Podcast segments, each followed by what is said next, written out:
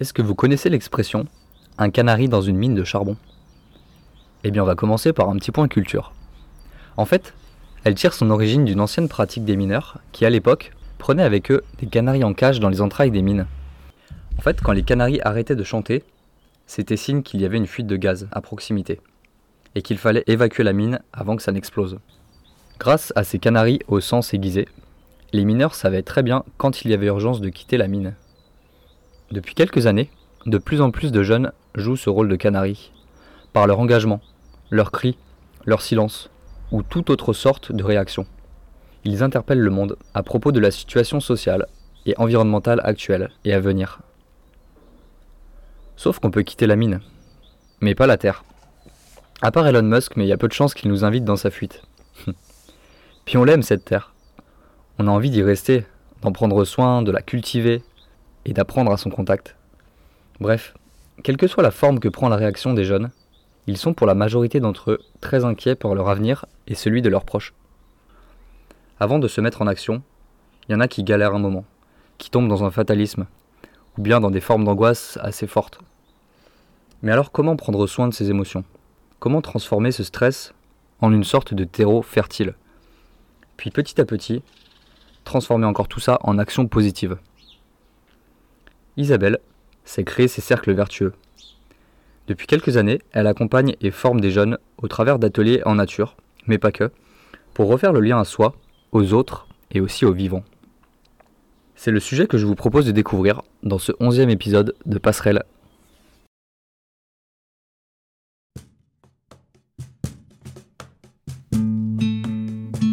Bienvenue dans ce nouvel épisode de Passerelle une chaîne de podcast qui explore le thème de la transition socio-écologique. Durant cette aventure où je parcourrai la France à vélo, j'irai à la rencontre de citoyennes et citoyens qui ouvrent de nouveaux horizons, créent et renforcent des espaces de vie et d'échange qui sensibilisent et font bouger les lignes de la transition sociale et écologique. À travers cette chaîne de podcast, l'idée est de montrer qu'on aurait tout intérêt à basculer vers une société plus inclusive et orientée vers le lien pour faire face aux enjeux qui se dressent devant nous.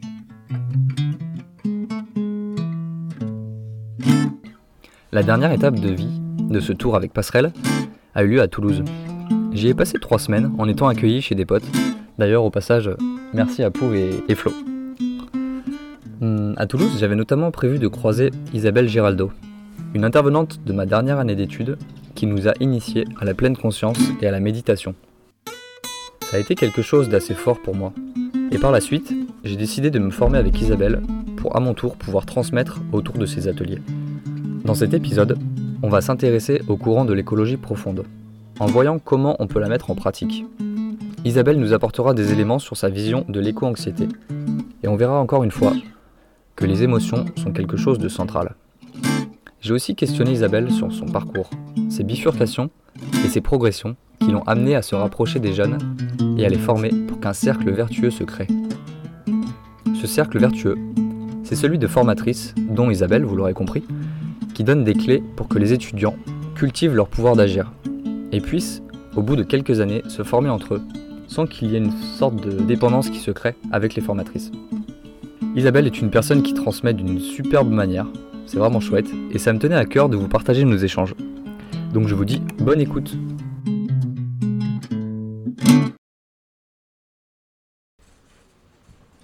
Eh bien bonjour à toutes et à tous. Euh, aujourd'hui, je suis en présence de Isabelle Giraldo, avec qui euh, que je connais depuis euh, à peu près deux ans maintenant. Donc, salut Isabelle. salut Valentin. Aujourd'hui, on va parler de principalement d'écologie profonde. Tu es formatrice là depuis quelques années maintenant. Ouais. Normalement, on fait un petit temps d'ancrage pour les, les pratiques. bon, là en podcast, on va peut-être pas commencer par faire un temps calme parce que sinon on va s'endormir. Mais pour commencer, peut-être une question un peu générale, mais qui va peut-être faire une bonne ouverture. Euh, Philippe euh, Descola parle un peu de cette séparation entre la nature et la culture. Ça doit te parler un petit peu. Et dans laquelle euh, cette séparation, l'homme veut s'extirper de sa condition animale, se sent supérieur, etc. comment toi tu perçois, je me demande comment toi tu perçois le, le rapport de l'être humain avec le reste du vivant? Oui, mais donc euh, ce dont tu parles, c'est un peu le, ce que j'appelle le récit dominant euh, pour l'instant, ce qu'on peut appeler le récit de la séparation ou le récit de la fragmentation, où effectivement euh, l'être humain est séparé du reste de la nature ou du reste du vivant. Et en fait, c'est un récit qui nous donne un peu la possibilité d'exploiter le vivant et de l'utiliser comme une ressource, comme un garde-manger, comme un dépotoir. Euh, et, petit à petit, c'est un récit qui nous mène à détruire tout le reste du vivant. Donc euh, ce qu'on a besoin, pour moi en tout cas, euh, vraiment impérativement pour l'instant, c'est de retrouver le lien intime, cette relation intime qu'on a avec le reste du vivant, et se dire que on fait partie de la nature et qu'on n'est pas séparé de la nature. Ok, super. Et alors, j'ai parlé d'écologie profonde peut-être que le, mieux, c'est qu'on on commence à en discuter un petit peu. Euh, est-ce que tu peux nous, expliquer d'où d'où euh, viennent les racines de l'écologie profonde et qu'est-ce que c'est que, tout simplement, qu'est-ce que c'est que l'écologie profonde? En fait, euh, les crises qu'on connaît actuellement, elles ne sont pas que environnementales, mais ça va beaucoup plus loin.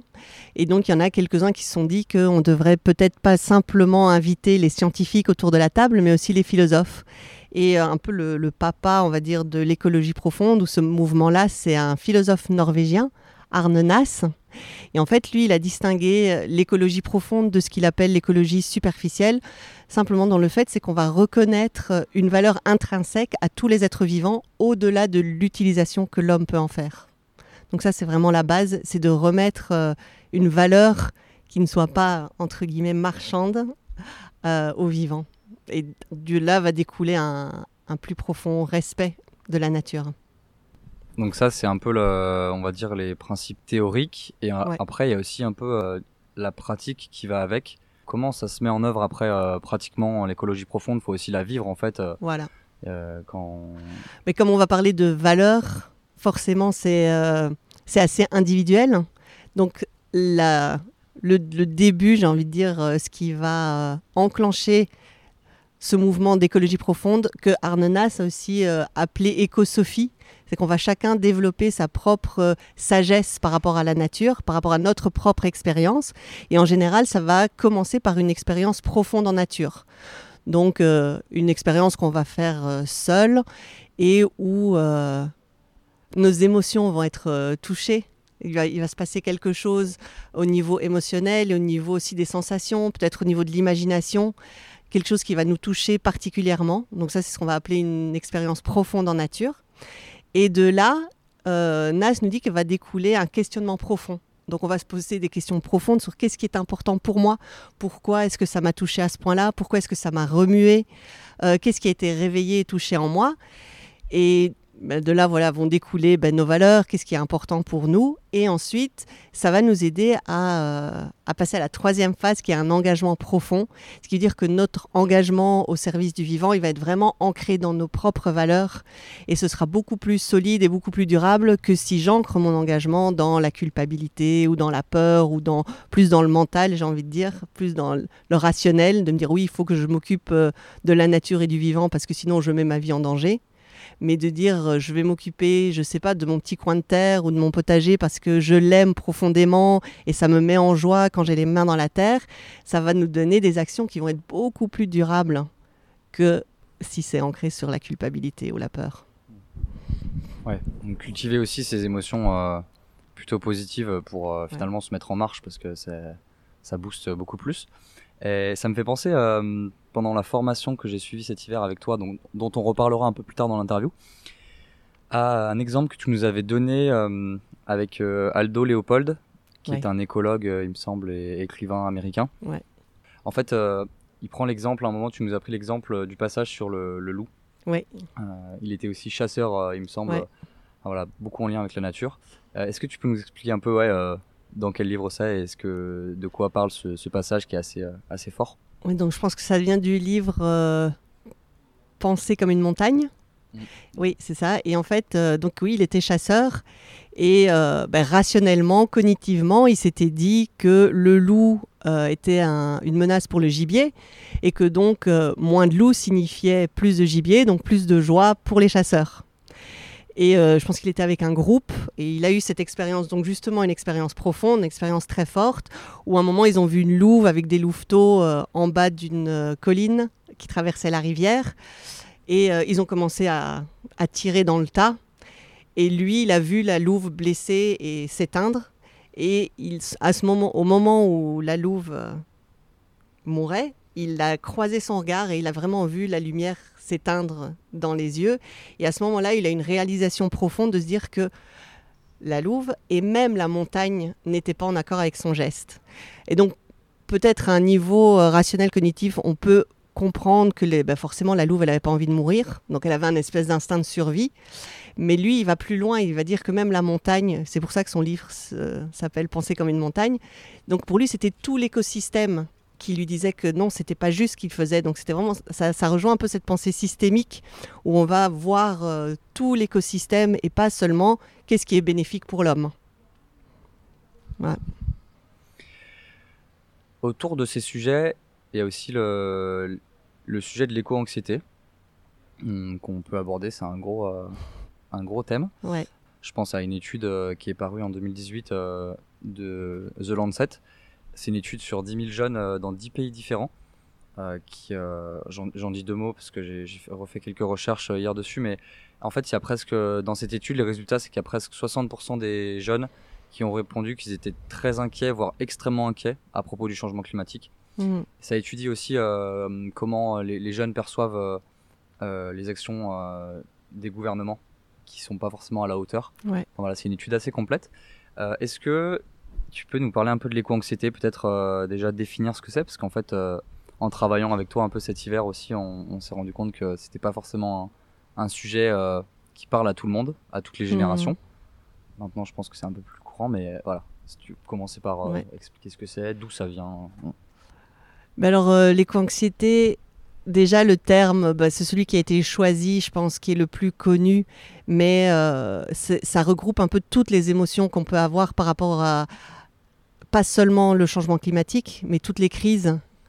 Euh, maintenant, ça englobe plus que les crises environnementales, mais aussi les crises sociales. Et euh, c'est toutes les émotions, ça peut être de la culpabilité, de la colère, de la tristesse, voilà, tout ce qui va émerger.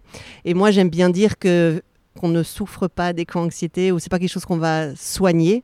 C'est pas une pathologie, mais voilà, nous on la définit vraiment comme euh, un problème systémique. Donc c'est une réponse saine et normale euh, de l'être humain face à ce qui est en train de se passer, puisque comme on disait au début, on est en relation intime au vivant et à l'extérieur. Donc ce qui est en train de se passer dans notre environnement, c'est tout à fait normal que ça ait une influence sur notre psyché et sur, ce qui, sur notre espace intérieur. Donc ce sont des émotions normales qui justement reflètent notre amour du vivant et notre amour de la vie. Donc moi j'aime bien le voir un peu plus comme euh, en fait ce serait euh, un thermomètre ou tu vois une boussole qui nous dit attention là il y a quelque chose qui va pas. Donc c'est plutôt positif en fait d'avoir de l'éco-anxiété puisque ça dit, euh, voilà, nos émotions justement, elles ont euh, un peu cette, euh, cette fonction de nous dire qu'est-ce qui est important pour nous, qu'est-ce qui ne va pas. Donc je ne sais pas si tu te souviens, mais toujours la, colère, en fait, elle nous informe sur les injustices. Donc c'est normal de se mettre en colère quand on voit quelque chose qui nous semble injuste. Et la tristesse, elle nous informe de quelque chose qui est en train de finir, de quelque chose qu'on est en train de perdre. Donc là, on est en train de perdre énormément, il y a beaucoup d'injustices, donc ce sont toutes des émotions qui sont tout à fait normales. Après, pousser à l'extrême, évidemment, ça peut être un peu euh, handicapant. L'anxiété, si on commence à avoir des problèmes de sommeil, des problèmes de concentration, là, ça devient, euh, ça devient plus compliqué. Et c'est pour ça que c'est important de accueillir nos émotions, d'abord les normaliser, de se dire que l'éco-anxiété, bah, c'est normal, d'en parler, et puis euh, d'en prendre soin. Et les ateliers que nous on propose, ça va justement être ce travail de pouvoir les transformer, transformer les émotions pour justement euh, les remettre en action. Ouais. D'accord. Et aussi on peut voir les, personnes éco-anxieuses comme des sortes de, lanceurs euh, d'alerte. En fait, il y a un peu cette histoire du, colibri. Du colibri, oui. ouais. qui, qui sont en fait, euh, c'est peut-être, on parle d'hypersensibilité pour certaines personnes mais on peut aussi voir autrement, changer un peu de point de vue et voir que c'est la société qui est plutôt, euh, de manière globale, plutôt hyposensible Et donc les personnes qui seraient hypersensibles seraient juste des, des, personnes plus sensibles, mais sans que ça devienne, voilà, comme tu dis, une pathologie.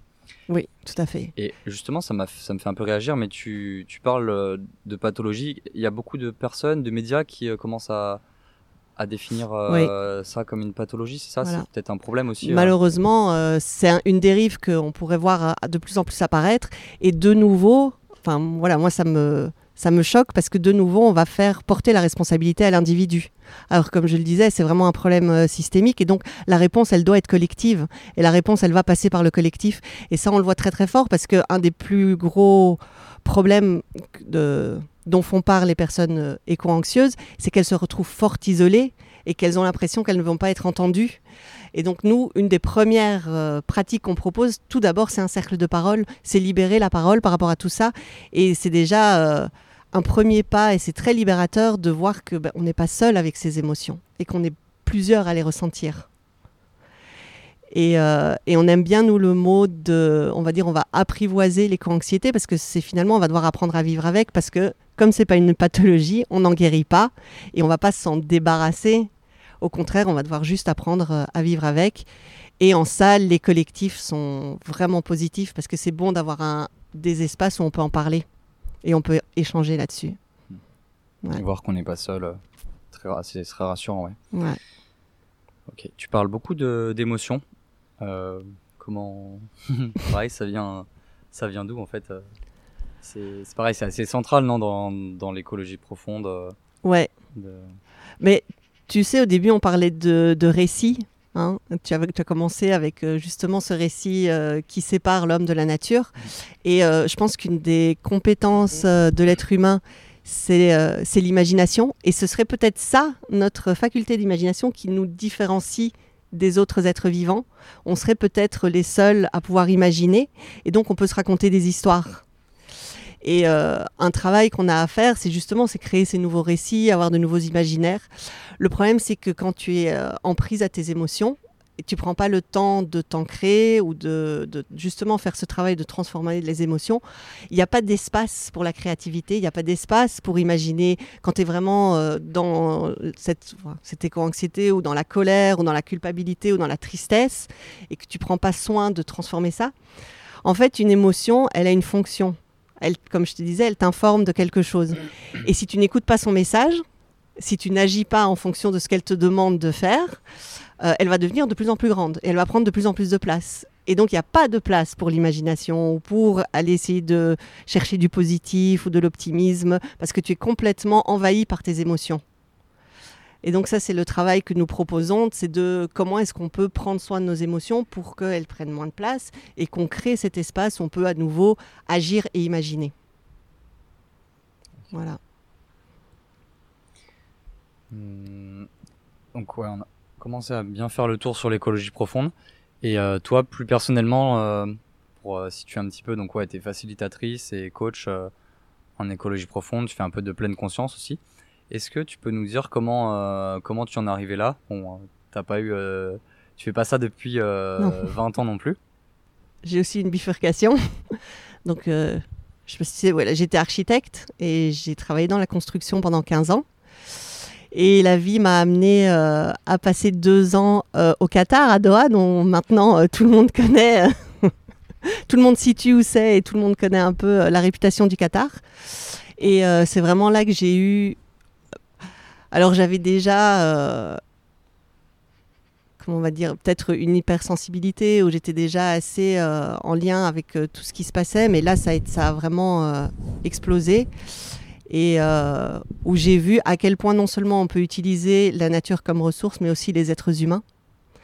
Et euh, ça, ça a été pour moi un moment euh, très difficile parce que j'ai travaillé pendant trois mois dans la construction au Qatar. Et donc j'ai vu ce qui se passait et, et j'ai tenu trois mois. Après, c'était impossible, je ne pouvais pas continuer. Et c'est vraiment là où je me suis dit, je suis aussi maman de quatre enfants. Et je me suis dit, euh, bah, si tout s'effondre ou quand tout va s'effondrer, j'ai envie de pouvoir regarder mes enfants dans les yeux et de leur dire, bah, j'ai fait ma part. Et c'est vraiment à ce moment-là que je me suis mis en chemin. Euh, là, évidemment, mon niveau d'éco-anxiété, il était euh, au maximum et j'ai dû d'abord bah, prendre soin de moi, trouver des solutions pour moi. Et là, j'ai dit, bah, je remercie la vie d'avoir découvert bah, la méditation de pleine conscience, on a un peu parlé, et l'écologie profonde, pour justement d'abord apprendre à prendre soin de moi, pour pouvoir ensuite transmettre. Et donc j'ai vraiment eu à cœur après de me former pour euh, parce que pour moi ça a été transformateur parce que j'avais énormément de colère, vraiment beaucoup beaucoup de colère. Et c'est pour ça que je dis que je remercie la vie d'avoir euh, découvert plutôt la méditation et euh, et l'écologie profonde plutôt que l'activisme parce que j'avais tellement de colère que j'aurais vraiment pu partir dans la violence. Et moi ça a été transformateur. Donc vraiment euh, j'ai, euh, après ça, vraiment, je me suis mis plutôt au service de. Et euh, parallèlement, j'ai aussi découvert l'éducation. Et donc, j'ai eu à cœur de vraiment transmettre ça avec les jeunes, peut-être parce que je suis maman de quatre enfants. Et oui, alors tu disais que tu en es arrivé à la méditation. Plutôt, tu as plutôt trouvé la méditation que l'activisme. Comment t'es tombé sur la méditation? C'était par hasard? Enfin, qu'est-ce que... Oui, bah, par hasard, euh, comme euh, c'était un livre de John Kabat-Zinn et euh, une vidéo sur YouTube, en fait. donc, au Qatar, une fois que j'ai quitté la construction, j'étais voir le proviseur de mes enfants en disant ben voilà mon CV si vous avez quelque chose pour moi parce qu'avant en Belgique je travaillais euh, pour une fondation qui faisait du logement social. Donc j'étais un peu déjà dans le, dans le social et dans l'aide à la personne. Et euh, je lui ai dit, bah voilà, si vous avez quelque chose pour moi, euh, je suis prête à prendre n'importe quoi. Et c'est comme ça un peu que je suis rentrée dans l'éducation parce qu'il m'a proposé d'être prof d'art plastique au collège. Hein. Donc c'était vraiment super. C'est aussi là que j'ai découvert le travail avec les jeunes. Et, et puis ensuite, j'ai découvert une vidéo sur YouTube d'un institut qui s'appelle Mindful Schools aux États-Unis qui partagent la méditation avec les enfants. Et moi, ce que je voyais à l'école, là, et là, je me suis dit, mais en fait, c'est de ça dont ils ont besoin.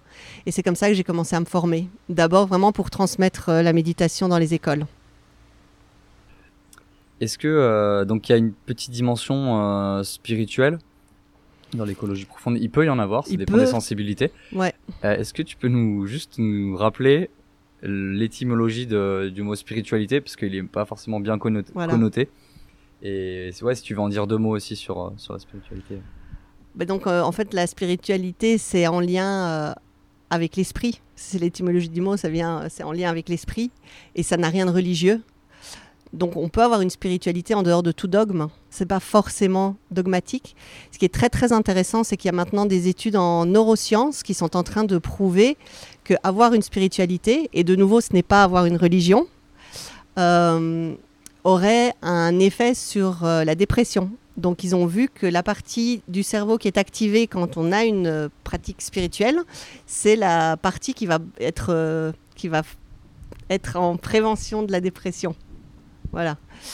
Et la hum, personne qui, qui, parlait de ça, c'est le docteur Lisa Miller, qui a fait beaucoup de recherches là-bas depuis les années 90. Et elle expliquait que c'est intéressant, par exemple, ma génération, donc euh, je ne sais pas si on dit, mais j'ai presque 50 ans. Euh, ma génération, ben oui, la spiritualité va plus passer par la religion. En fait, il y a deux dimensions. C'est d'avoir une croyance, de, croire qu'il y a quelque chose plus grand que nous. Et aussi de partager ces croyances avec un collectif. Donc pour ma génération, ça passe fort par une pratique religieuse. Mais par exemple, pour votre génération, ça va être le temps en nature. Donc ça va être retrouver un peu cet aspect, si on peut dire, sacré du vivant, d'avoir une expérience en nature où on va quelque part se sentir accompagné ou se sentir pas seul. Voilà. Donc ça, c'est un peu la dimension. Après, ce qui est intéressant, c'est que j'en parlais, par exemple, avec ma fille qui ne croit en rien. Et on s'est quand même mis d'accord que finalement, ben, comme on, en revient chaque fois au récit, ce sont les histoires qu'on se raconte, ce en quoi on choisit de croire. Et je lui dis, bah, si moi euh, je choisis de faire un câlin à un arbre ou de croire que l'arbre a un esprit et de parler avec les arbres, finalement je fais de mal à personne. Mais moi, ça participe à mon bien-être. Donc euh, voilà, pourquoi pas finalement?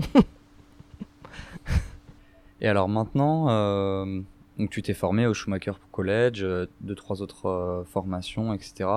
Et alors, Maintenant, tu es facilitatrice, tu, tu, dis comme ça hein Oui. Ouais. On peut aussi dire euh, écothérapeute, c'est aussi un, quelque chose qui commence à, à émerger. Et euh, j'aime bien toujours souligner que quand on dit écothérapeute ou écothérapie, je ne suis pas thérapeute, mais c'est la nature qui va être le thérapeute. Et donc, on est écothérapeute quand on facilite des pratiques pour mettre euh, les personnes en lien avec la nature et puis on, la laisse faire son travail. ok. Et est-ce que tu peux nous, expliquer un petit peu euh, en quoi consiste euh, bah, ta facilitation auprès de quel public ouais, comment ça, ça a, comment ça a commencé cette histoire aussi Maintenant, ça t'occupe quand même beaucoup. tu as créé un, des guides de facilitation, de pratique, etc. Tu transmets beaucoup, c'est génial, mais ouais, voilà. Qu'est-ce que tu proposes en fait? Ouais, bah, euh, alors de nouveau, l'étincelle, je pense qu'elle s'est passée euh, à l'école. Quand j'étais, euh, bah, donc je t'ai dit hein, que j'ai commencé d'abord par transmettre la méditation de pleine conscience dans les écoles. Et puis, je pense que c'était en 2017, je suis tombée sur un article qui m'a beaucoup remué en disant mais finalement est-ce que la méditation de pleine conscience c'est pas juste donner des outils et des pratiques pour continuer à, à fonctionner dans un système qui dysfonctionne? Et c'est vrai que moi, au niveau de l'école, je voyais qu'il y avait énormément de souffrance à tous les niveaux. Et donc, je me disais, bah, finalement, est-ce que je suis pas juste en train d'aider les enfants à continuer à fonctionner dans quelque chose qui ne fonctionne pas? Et comment est-ce qu'on ne remet pas tout en question? Et, euh, et c'est là que je me suis dit, il faut accompagner ça de ces pratiques euh, plus de d'écologie profonde ou de les remettre en lien par rapport à l'environnement et replacer un peu l'individu dans son système, dans l'écosystème. Et, euh, et finalement, alors, attends. Euh, oui, j'ai aussi participé à différents séminaires où j'ai vu que les jeunes étaient très, très en colère. Et je voyais qu'il n'y avait pas vraiment de réponse par rapport à ça. Donc on, on en revient un peu à l'éco-anxiété et la colère que peuvent avoir les jeunes euh, aussi, tu en as parlé un peu de ce sentiment qu'ils ont que la réponse n'est pas à la hauteur, qu'ils se sentent impuissants. Et, c'est pour ça que je me suis dit, là, maintenant, il faut, euh, il faut mettre en place quelque chose pour, pour les soutenir. C'est surtout ça mon, euh, mon intention. C'est comment on, met des, en place des choses pour soutenir les jeunes. Peut-être que ça réveille une peur en moi. La, je vois hein, tous ces mouvements, tu vois, comme Fridays for Future pour un réveil, euh, c'est pour un réveil écologique. Et euh, le burn-out du militant, il existe aussi. Et ça, je l'ai vu chez les plus vieux. Et je me dis, mais qu'est-ce qu'on peut mettre en place pour justement éviter euh, cette souffrance aux jeunes et pour pouvoir les soutenir et les accompagner? Et c'est ça qui a au cœur de, notre projet. C'est vraiment le soutien aux jeunes et puis la vision in fine de comment. C'est pour ça aussi que je fais de la formation, c'est de former les jeunes pour que eux transmettent aux jeunes. Par les jeunes pour les jeunes. Voilà. ok. Ce que tu disais sur euh, aussi au début là de ta réponse par rapport au, dysfonctionnement euh, dans, enfin dans un système qui dysfonctionne, ça me fait penser aussi au bien-être, euh, séance de bien-être en entreprise où au final, oui, pendant une heure, on va on va prendre soin de, de l'humain, mais sans changer profondément les, les pratiques de l'entreprise.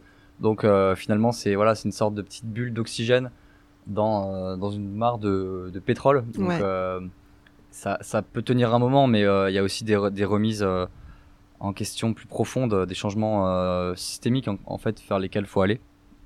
Et, ouais, tout à fait. du coup, un accompagnement plus approfondi qui amène à aussi soulever d'autres questions, c'est important. Et puis, pour, voilà, pour toutes les personnes qui bifurquent, qui transitent, enfin, on peut appeler comme on veut, ouais, c'est important de, de les, de les soutenir, ouais. ouais. Et de leur donner des clés, parce qu'après, euh, au final, une fois qu'on a les clés, on n'a on plus besoin de forcément euh, toujours être entouré et accompagné. On peut aussi se.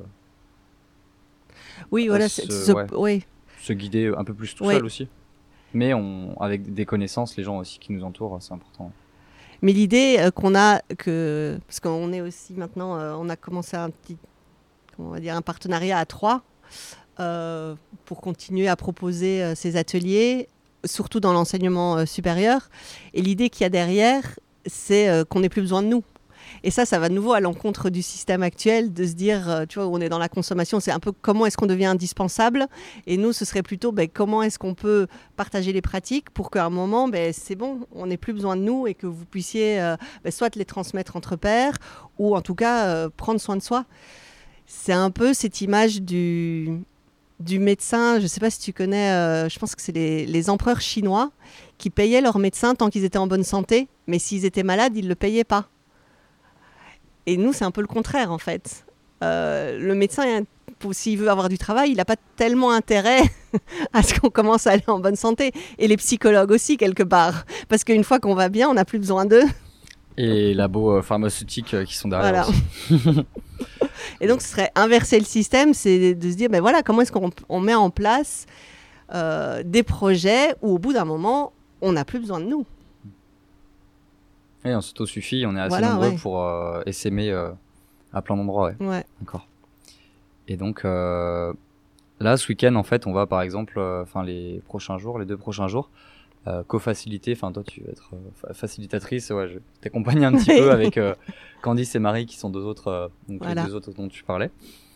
plus sur la pleine conscience, il me semble, pour Candice. Mais ouais. on va co-faciliter pour une promotion de, de, master, là. Donc, le, le master que j'ai suivi en fin de, fin de parcours d'études. pour leur, ouais, leur rentrée, en fait, leur week-end un peu comme un week-end d'intégration, mais finalement c'est pas du bisutage, c'est euh, de la pleine conscience et de l'écologie profonde. Et ça crée des liens euh, énormes. Oui. Pour 60, non, ils seront une cinquantaine, c'est ça? Oui, ils seront 50. Ça, on en vient à, la création de, liens. En, quoi pour toi c'est primordial? On en a déjà parlé un petit peu, mais si, euh, si tu veux approfondir. Ben, je pense que nous sommes de plus en plus, il y a pas mal de philosophes qui, commencent, qui ont déjà écrit beaucoup là-dessus. Donc on en revient un peu à ta citation du début, où on dit ben, on est dans le récit de la séparation et on doit retrouver, c'est un peu euh, le tournant qu'on a à prendre maintenant, c'est de retrouver, alors nous on l'appelle le récit de l'inter-être, c'est euh, le moine bouddhiste zen Thich qui a, qui a inventé ce mot quelque part. Euh, qui, a, pour moi un pas en plus par rapport à l'interdépendance où oui, on sait qu'il y a des liens entre le vivant et nous, puisque et, ça a une conséquence. Tu vois, nos actions, elles ont une conséquence, elles ont un, impact euh, sur la nature, qui après, ben, il y a des répercussions sur, euh, les êtres humains. Mais l'intérêt, ça va un pas plus loin, c'est-à-dire que euh, j'aime bien cette citation, c'est nous ne défendons pas la nature, nous sommes la nature qui se défend. Donc et quelque part, c'est normal d'avoir mal quand je vois qu'il y a une forêt qui flambe parce qu'elle fait partie de moi et je fais partie d'elle. Donc c'est vraiment, euh, c'est ça le récit, euh, le nouveau, les nouveaux récits. Et, forcément, au cœur de ça, il y a la création de liens. Et ça passe, euh, nous on parle de quatre formes de liens. Il y a d'abord le lien de soi à soi. Donc on doit d'abord se reconnecter à nous parce que notre forme d'éducation, Euh, elle met beaucoup d'attention dans le mental et le cognitif, ce qui fait que parfois on est complètement déjà simplement déconnecté de son corps et déconnecté de ce qui se passe, euh, de nos sensations. Donc ça c'est un premier pas, c'est d'abord de se reconnecter à soi. Et puis euh, la deuxième phase, ce sera, ben, on en a beaucoup parlé, mais c'est retrouver ce lien vraiment intime et cette relation particulière qu'on a au reste du vivant. Et puis, il y a aussi, ben, on en a un peu parlé, euh, ce que nous on va appeler le lien au cosmos ou à l'imagination. Euh, voilà, c'est cette idée ou croyance euh, qu'on fait, on appartient à un tout, peut-être plus grand que nous. Ce qui nous dépasse. Voilà. Et puis, et puis le lien aux autres. Et c'est ce lien-là qu'on va beaucoup travailler dans ces deux jours.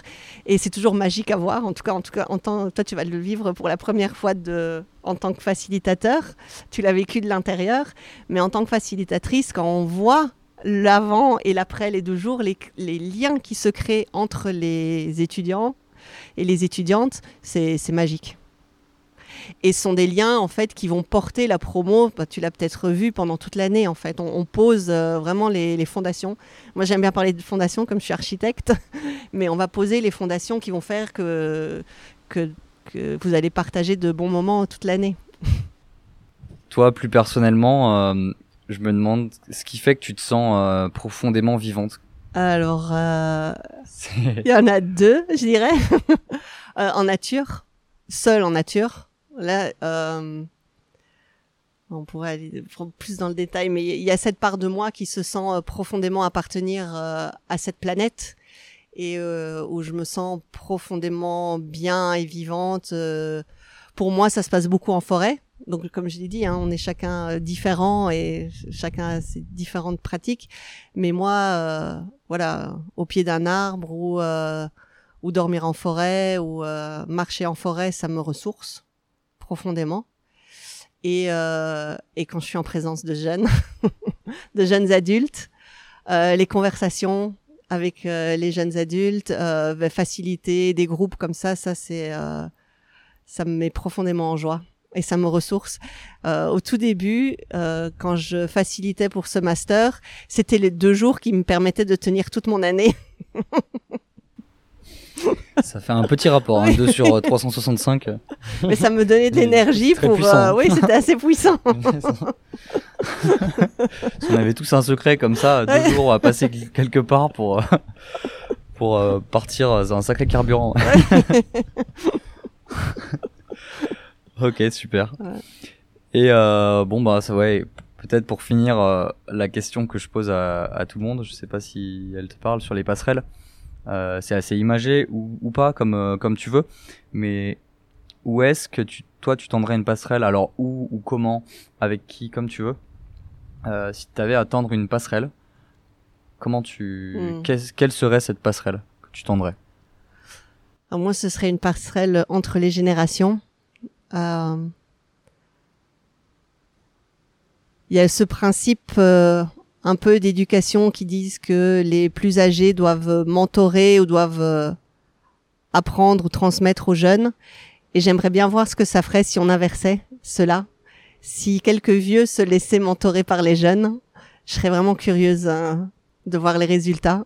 Et ça, ce serait une chouette passerelle. Est-ce que tu l'as déjà vu cette passerelle euh, un peu euh, prendre forme? Parce que par exemple en facilitation, des fois, euh, il y a des, c'est plutôt des, ça va être des jeunes qui vont faciliter des ateliers pour des quand même des plus anciens. Ah ça j'ai pas encore vu. Je serais curieuse de le voir, ouais. maintenant moi je le vois à, à mon échelle quand je me mets vraiment à l'écoute d'un jeune ou que je me laisse toucher ou que euh, ouais, j'apprends en fait d'eux. Euh, je trouve ça magnifique. Et déjà, ne fût-ce qu'avec mes enfants, j'ai dit toujours, mes enfants sont mes maîtres. Hein, il ne faut pas croire que c'est le contraire. C'est eux qui m'apprennent beaucoup plus que, que, moi je leur apprends, je pense.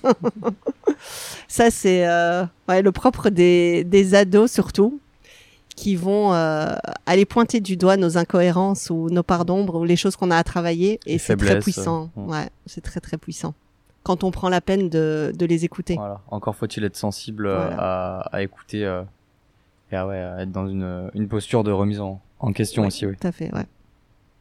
Super. Eh bien, merci beaucoup, euh, Isabelle. C'était un super échange et, euh, et j'espère que, enfin, on espère, hein, toi aussi, je pense que bah, ça touchera aussi du monde cet épisode euh, où on parle, voilà, on parle plus d'une part humaine en, en, nous que vraiment de d'une écologie euh, techniciste euh, et de nucléaire, euh, enfin de débat autour du nucléaire ou autre. Et c'est aussi hyper important, encore une fois, de, de prendre soin de, de, nos petites émotions, de nos corps, etc. Et, oui, j'aime bien dire prendre soin de soi pour pouvoir continuer à prendre soin du monde. Hein. c'est important aussi. Et bah, ce sera le mot de la fin. Merci. Merci beaucoup.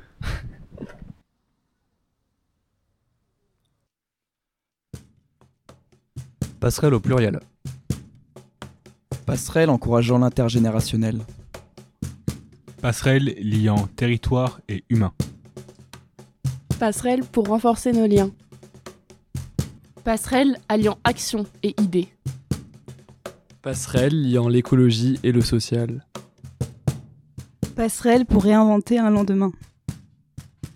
Passerelle entre les autres qu'humains et nous autres humains.